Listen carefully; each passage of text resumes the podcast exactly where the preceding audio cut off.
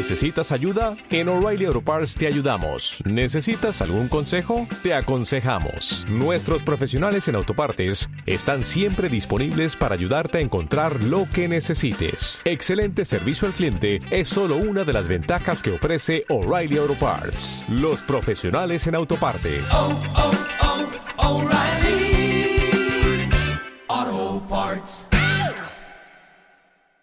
A grandes males, grandes remedios. ¿Que el motor de tu coche es poco potente? ¿Que quieres tener tracción total y no tienes una transmisión? Y además te sobra algo de espacio en el maletero. Pues lo tienes fácil. Pon otro motor más. Dos mejor que uno.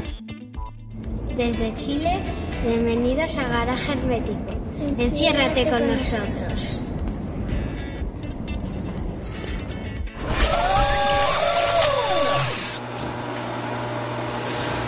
¿Qué empuja a un diseñador a poner dos motores en un coche?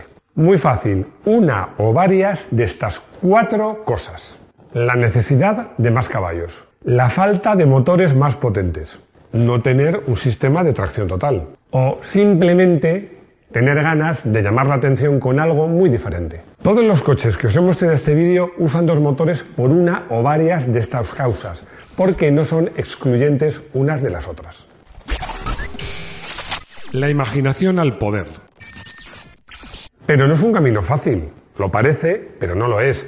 No crees que es tan fácil como coger y meter un motor en el maletero. No, no, porque necesitas dos motores, pero esos dos motores tienen dos aceleradores, dos embragues, dos cajas de cambios, bueno, y otras cosas duplicadas. Pero esas, además, es que hay que sincronizarlas unas con otras. Y no es fácil. Algunos me diréis, bueno, pero en la aviación o en la náutica este sistema ya se utiliza, es muy habitual, sí, claro.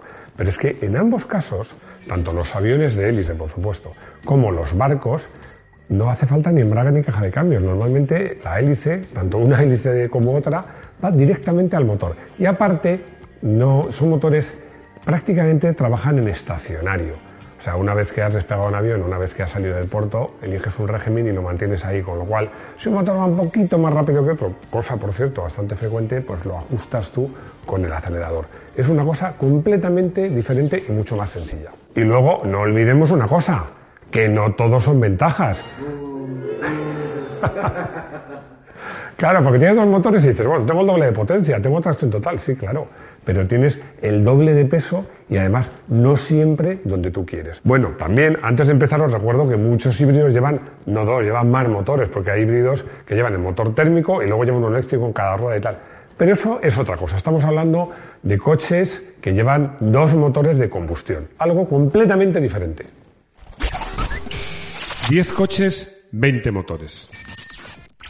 Hay más coches que han recurrido a esta técnica, no solo estos 10, hay más. Pero he elegido estos, bueno, porque entre otras cosas he huido de experimentos caseros. Porque hay coches, por ejemplo, en los dragsters es relativamente frecuente hacer este tipo de inventos, o alguien que lo haga en su casa. Pero detrás de estos 10 coches hay marcas, hay marcas serias. Y además, eh, también los he elegido por una cosa, porque he elegido coches que de verdad llevan dos motores, pero, pero separados. O sea, que realmente son dos motores. A ver, me explico. Por ejemplo, eh, uno de los coches que se considera el primero o de los primeros en utilizar esta técnica, que es el GN Hornet de 1920, me ha salido un Hornet un poco raro, pero bueno, Hornet, eh, realmente llevaba dos motores V2 de Harley Davidson, pero uno detrás de otro, unidos a una sola caja de cambios. La verdad es que era como si llevara un V4. También hay algunos coches que recurren a juntar dos motores V6 para hacer un V12 o recurren a juntar dos motores de 4 en línea, aunque tengan un solo bloque para hacer un V8. No, no, aquí hemos hecho una lista de 10 coches que tienen dos motores, uno separado completamente del otro. Alfa Romeo 16C bimotore.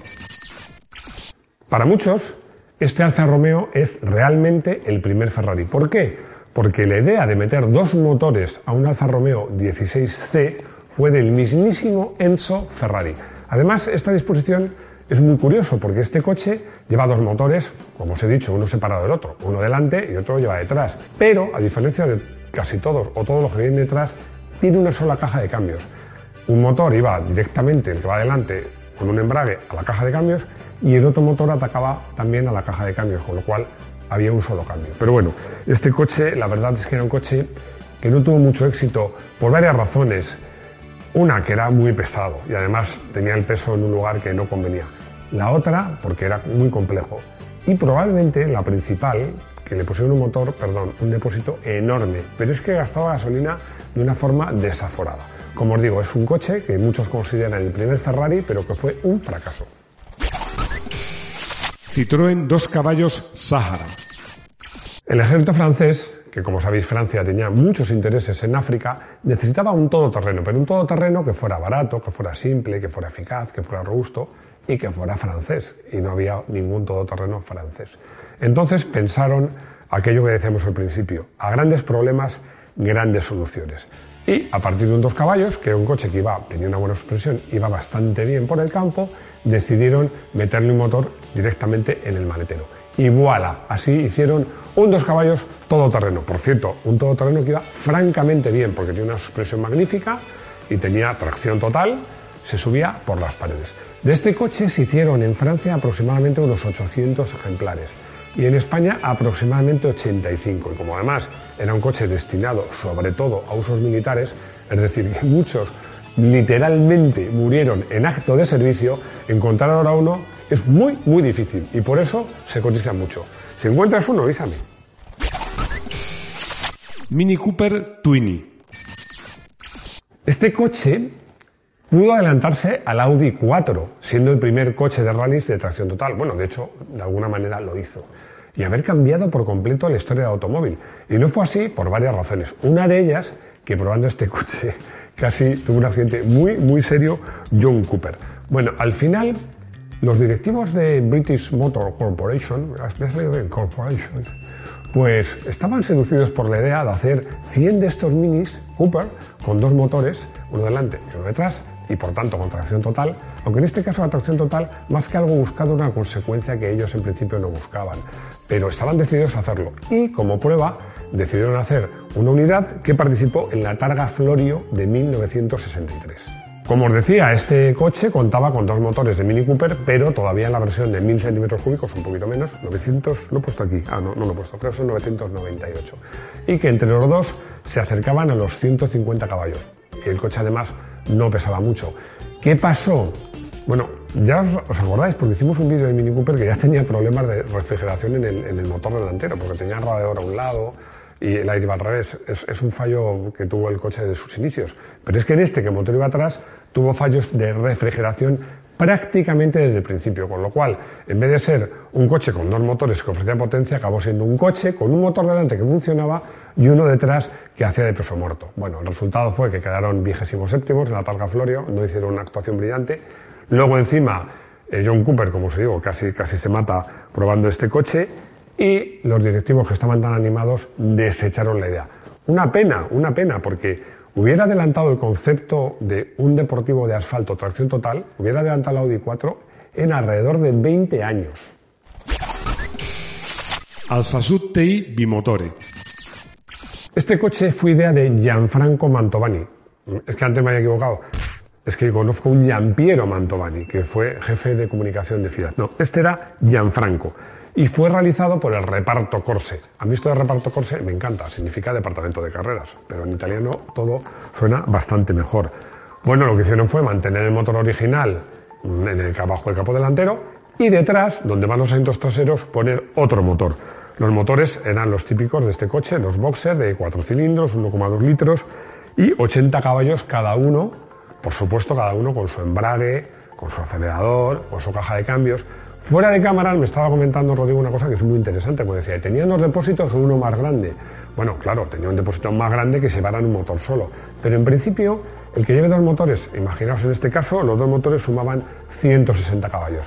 Bueno, pues el coche no tendría por qué gastar mucho más que un coche con, un solo motor y 160 caballos. Bueno, es verdad que es un poco más de peso, hay más cosas que rozan, pero bueno, la diferencia no es, no es tanta. De hecho, este coche le montaron un depósito de combustible de 80 litros. Bueno, la verdad es que este coche nunca pasó de prototipo, pero, pero, este pero interesa, porque hace justo un año, hacemos este vídeo en enero de 2022, para los que vais con retraso. Este coche se subastó hace justo un año, porque es es una unidad única y de hecho creo que no, no se llegó a, a, vender porque pedían muchísimo dinero. Este coche, esta unidad vale bastante dinero. Volkswagen Twin Jet. En esta lista hay varios Volkswagen, curiosamente, pero probablemente de todos los Volkswagen que aparecen, este sea el más raro de todos, porque este es un Jetta, como sabéis, bueno, esto varía según los mercados. En Europa un Volkswagen Jetta era, dicho para andar por casa, un Golf con culo. Jetta en Chile significa gafe. Ah, gafe. Bueno, aquí Jetta. City Face en italiano. También. Bueno, pues este coche era un Volkswagen con maletero separado, que queda más fino que decir otra cosa. Y lo que hicieron fue meter eh, dos motores de Golf GTI, uno en el sitio habitual del Jetta y otro en el maletero. Con lo cual, entre los dos, pues ofrecían la nada desprezable potencia, que me trago la lengua, de 220 caballos. Pero bueno, era un coche complejo, que además el reparto de pesos no era muy bueno y fue desechado, aunque fue la base de futuros modelos Volkswagen con dos motores. Volkswagen Sirocco bimotor. Lo hemos dicho muchas veces, bueno, lo hemos dicho tanto que incluso hemos hecho un vídeo acerca de los locos años 80. Es que los años 80 en el mundo del motor fueron muy locos. Fueron muy locos, ¿os acordáis? El grupo B, los, los monoplazas de Fórmula 1 con turbo, con efecto suelo, y el Audi 4. Bueno, Volkswagen quiso competir con el Audi 4, pero no tenían un sistema de tracción total y alguien se acordaron del coche que hemos hablado a continuación, perdón, anteriormente, del Twinny, del Twin Jet, y dijeron, bueno, pues cogemos un Sirocco, que además era un coche que gustaba y que estaba de moda, y le metemos dos motores. Hicieron dos versiones, una más burra, pensando en la competición, pensando en ser una alternativa al Audi 4, y luego una más de calle. La más burra, los motores daban cada uno 180 caballos. Es decir, que entre los dos daban más potencia que el Audi 4. Daban 300, el Audi 4 inicial, claro. Ya sabéis que luego hubo versiones de 600 caballos. Daba 180 caballos cada uno, en total 360. Bueno, para que os hagáis una idea, era un coche que raspaba los 300 kilómetros por hora y hacía el 0 a 100, no me quiero equivocar, en 4,6 segundos. Como os digo, hubo una versión, pensando en hacer un coche de calle, que era menos burra, bueno, menos burra, pero los motores daban 140 caballos, es decir, entre los dos 280. Y que para simplificar todo este tema tan complejo de sincronizar el cambio, que no es nada fácil, y los embragues, hicieron, lo que hicieron fue poner dos cajas de cambio automáticas de tres velocidades. Pero bueno, al final a los directivos de Volkswagen les pareció muy complicado, muy caro y también desecharon este proyecto. Lancia Trevi Bimotore. En el guion ponía literalmente a alguno le va a florar una sonrisa en la cara. Bueno, le va a florar la sonrisa en la cara no porque se acuerde de la cantante Gloria Trevi. No, lo decía, lo de una sonrisa en la cara, porque los chicos de Lancia, con este coche, lo que querían era buscar una alternativa nada menos que al Lancia 037, sobre todo pensando en el coche de calle. Y dijeron, bueno, pues cogemos un sedán, un coche bonito, Mm, que, la verdad un coche que gustaba y como el motor de serie tiene 135 caballos pues quitamos los asientos traseros como veis esto es muy recurrente y le ponemos dos motores y duplicamos la potencia. Además como las puertas traseras no hacen falta las soldamos para que el coche sea más rígido y además le ponemos para que no pase como el Mini que el motor trasero se recaliente unas tomas de aire. Bueno el coche la verdad es que no tiene mal aspecto. He buscado, he buscado mucho, lo he buscado también en internet, sobre todo en libros, información de cómo iba este coche, porque de otros sí la tengo. Pero de este no he encontrado nada. Pero vamos, deduzco que muy bien iría porque de este coche sido un prototipo y nunca, nunca, nunca se supo nada más de él. SEAT Ibiza bimotor. SEAT, desde los inicios en España, ha tenido una presencia siempre muy importante en competición, siempre le ha interesado mucho. Y como os decía, en los años 80, bueno, los grupos B causaban furor. Y SEAT quería lanzar el primero, yo diría que único modelo 100%, 100% español y SEAT, que era el Ibiza. Hablo del Ibiza de la primera generación. Y querían hacer algo impactante con este coche. ¿Por qué no un grupo B? Pero claro, hacer un Ibiza que tuviera 250, 300 caballos y tracción total no era fácil. Básicamente por dos motivos. Primero, porque SEAT no tenía ningún sistema de tracción total. Os recuerdo que en esta época SEAT es la, época justo que no era ni de Fiat ni de Volkswagen, era, era de SEAT, era solo de SEAT. No tenía ningún sistema de tracción total y el motor más potente que tenían era el motor, el famoso motor, motor System Porsche, algunos llaman System Ponche, pero no, System Porsche, que la versión más potente era un 1.5 de, de 85 caballos, entre 80 y 85 en el modelo de calle y que bien preparado se acercaba a los 125.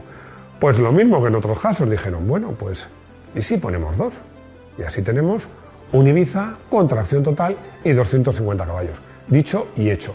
Bueno, como os he dicho, que no es tan fácil, ¿eh? que hubo que rehacer todo el bastidor del Ibiza, porque además este coche estaba pensado, estaba destinado a la competición, y pues era un coche que el chasis estaba sometido a, muchos, a muchas torsiones, hubo que rehacer todo el bastidor, pero bueno, eh, sincronizar los dos motores, los dos cambios, claro, con una sola palanca manejar los dos cambios en motores transversales no era nada fácil, pero el coche iba, iba muy bien. Yo lo he visto y lo he oído, porque ese coche ya eh, desapareció el Grupo B, como sabéis, en el año 76, y este coche encontró refugio en un campeonato que ahora sigue existiendo y con bastante éxito, pero en ese momento era una pasada, que era el Campeonato de España de rallies sobre tierra, donde por cierto un uruguayo, Treyes, tuvo unos resultados magníficos. Bueno, pues este coche corrió ese campeonato con buenos resultados y yo me acuerdo de su sonido. Primero, porque era muy bonito y lo segundo, porque era muy, muy particular. Y fue, mira, solo hemos olvidado una cosa, que fue de 87 y de 88. ¿Has visto cómo me sé de memoria esto? Eh? No he tenido que mirar el guion nunca. Volkswagen Golf Pikes Peak. Me lo habéis pedido, pero lo tengo claro. Hay que hacer un vídeo, no tanto sobre la prueba del Pikes Peak, Pikes Peak, sino los coches que han corrido en esa carrera, que son, hay coches muy particulares. Este es uno de ellos. Volkswagen quería ganar esta carrera.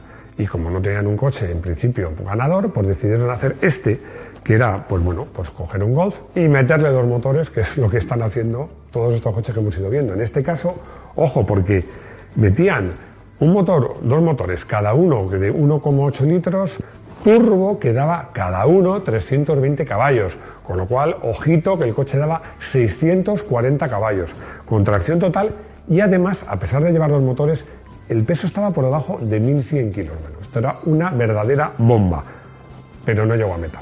No llegó a meta, donde sí llegó es al Museo de Volkswagen, donde si queréis podéis ir a verlo. Mosler Twin Star. En estos años, Cadillac tenía uno de los mejores motores V8 americanos. Y Mosler era una empresa que, entre otras cosas, hacía versiones especiales del Cadillac. Y dijo, bueno, pues si este motor V8 va tan bien, si hacemos un coche que en vez de uno tenga dos, pues mejor que mejor. Y crearon este Twin Start. Bueno, como os digo, el coche era un Cadillac El Dorado, un coche bonito, bonito, para, a mí me parece un coche bonito, con su motor V8 delante y otro motor V8 detrás. Por supuesto, al tener dos motores, con sus dos cambios y dos transmisiones, era tracción total y como los motores daban 300 caballos, este coche pues tenía la bonita cifra de 600 caballos, que no está nada mal. De hecho, aceleraba de 0 a 100 en 4,5 segundos, que es una cifra muy, muy, muy buena. Se fabricaron 5 unidades. Y yo he estado viendo en algunas webs que estos coches hoy día se cotizan por los 50.000 euros. Yo estoy convencido que se cotizan por bastante más. Llegamos al coche del día y claro, en un vídeo dedicado a los coches con dos motores, pues lo suyo era elegir un coche del día que fuera un coche con dos motores. Pero, pero, no he querido elegir ninguno de la lista. He elegido un coche con dos motores, por cierto, made in Spain. Bueno, made in Spain, modificado, modified in Spain, que es el Ferrari 360 Modena bimotor, que fue construido por una empresa española, unos preparadores que se llaman Yacar, para correr una prueba italiana que se llama la Cronoescalata Tándalo en 2019. Bueno, es, una, es que es una subida en cuesta muy particular porque corren coches de, rallycross, buggies, coches de rally, corre de todo. Sí, sí, algo así, pretende ser algo así. Hicieron este coche tan especial para esa carrera. La verdad es que el coche está muy bien hecho, muy bien hecho. Bueno, muy hay que decir que es muy bonito. Con Ferraro Modena es muy bonito. Yo me gustaría tener uno. Por eso he elegido este, para tener uno, aunque sea en este garaje hermético imaginario. Llegamos al colutorio, al colutorio en el que Ramón A me pregunta que por qué los coches con dos motores se suelen hacer con coches que tienen el motor delantero. Bueno, esto es muy, muy, muy fácil de explicar, porque si tú tienes un coche con motor y tracción delantera, ese mismo motor, o sea, la misma disposición, la pones detrás, anulando la dirección, y ya tienes un coche de tracción total con, eh, con dos motores. Ahora, si lo haces al revés, como por ejemplo el Ferrari que hemos hablado, ya se te complican las cosas, porque no te vale el mismo esquema de atrás, porque los coches de atrás no tienen dirección. Bueno, los hay de dirección a las cuatro ruedas, que hicimos un vídeo, pero giran muy poquito. Entonces tienes que desarrollar todo un sistema de dirección. Es mucho más complicado. Por eso, como tú dices, es verdad, la inmensa mayoría de coches con dos motores parten siempre de coches que tienen el motor delantero y se coloca otro motor más detrás. M Casas, que no sabemos si es Mario Casas, puede ser Mario Casas, que a lo mejor nos sigue porque yo le conozco a Mario Casas. Bueno, me dice que, que hace no mucho vi un dos caballos Sáhara en una granja en Cataluña ahí abandonado y que recuerda dónde está y que si vale la pena comprarlo. Que claro, o sea, vamos a ver, ¿cómo que vale la pena? Ya estás tardando en ir a por él, porque el dos caballos Sáhara primero es un coche que tiene un encanto para mí muy especial, pero luego es un coche para restaurar súper interesante. ¿Por qué? Porque es un coche caro, pero muy barato de restaurar, porque en el fondo las piezas son como las de un dos caballos. Tiene un motor atrás, sí, pero las piezas, eh, los cilindros, las transmisiones, todo son las mismas que el motor de adelante. Entonces es óptimo. Un coche de muy alto valor, pero barato de restaurar. Así que, si no vas a por él, dime dónde está, que yo sí que voy. Y ya hemos llegado al final de este vídeo. Espero que os haya gustado. Tenía ganas de hacer este vídeo porque los coches con dos motores, la verdad que son coches que siempre me han hecho mucha gracia y porque recuerdo haber visto ese Ibiza bimotor y cómo sonaba, qué curioso era. Bueno, espero vuestros comentarios. Seguro que sabéis de más coches con dos motores, a lo mejor se me ha olvidado alguno. Bueno, algunos no se me han olvidado. Es que Rodrigo no me deja hacer listas de más de 10, si no hubiera habido más. Pero nada, espero vuestros comentarios, buenos o malos, vuestros likes. Y os recuerdo, como siempre, os digo cuatro cosas.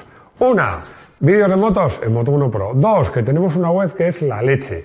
Tres, que hacemos podcast los lunes. Y cuatro, que estamos en todas las redes sociales. Y espero veros de nuevo en nuestro garaje hermético. Hasta pronto.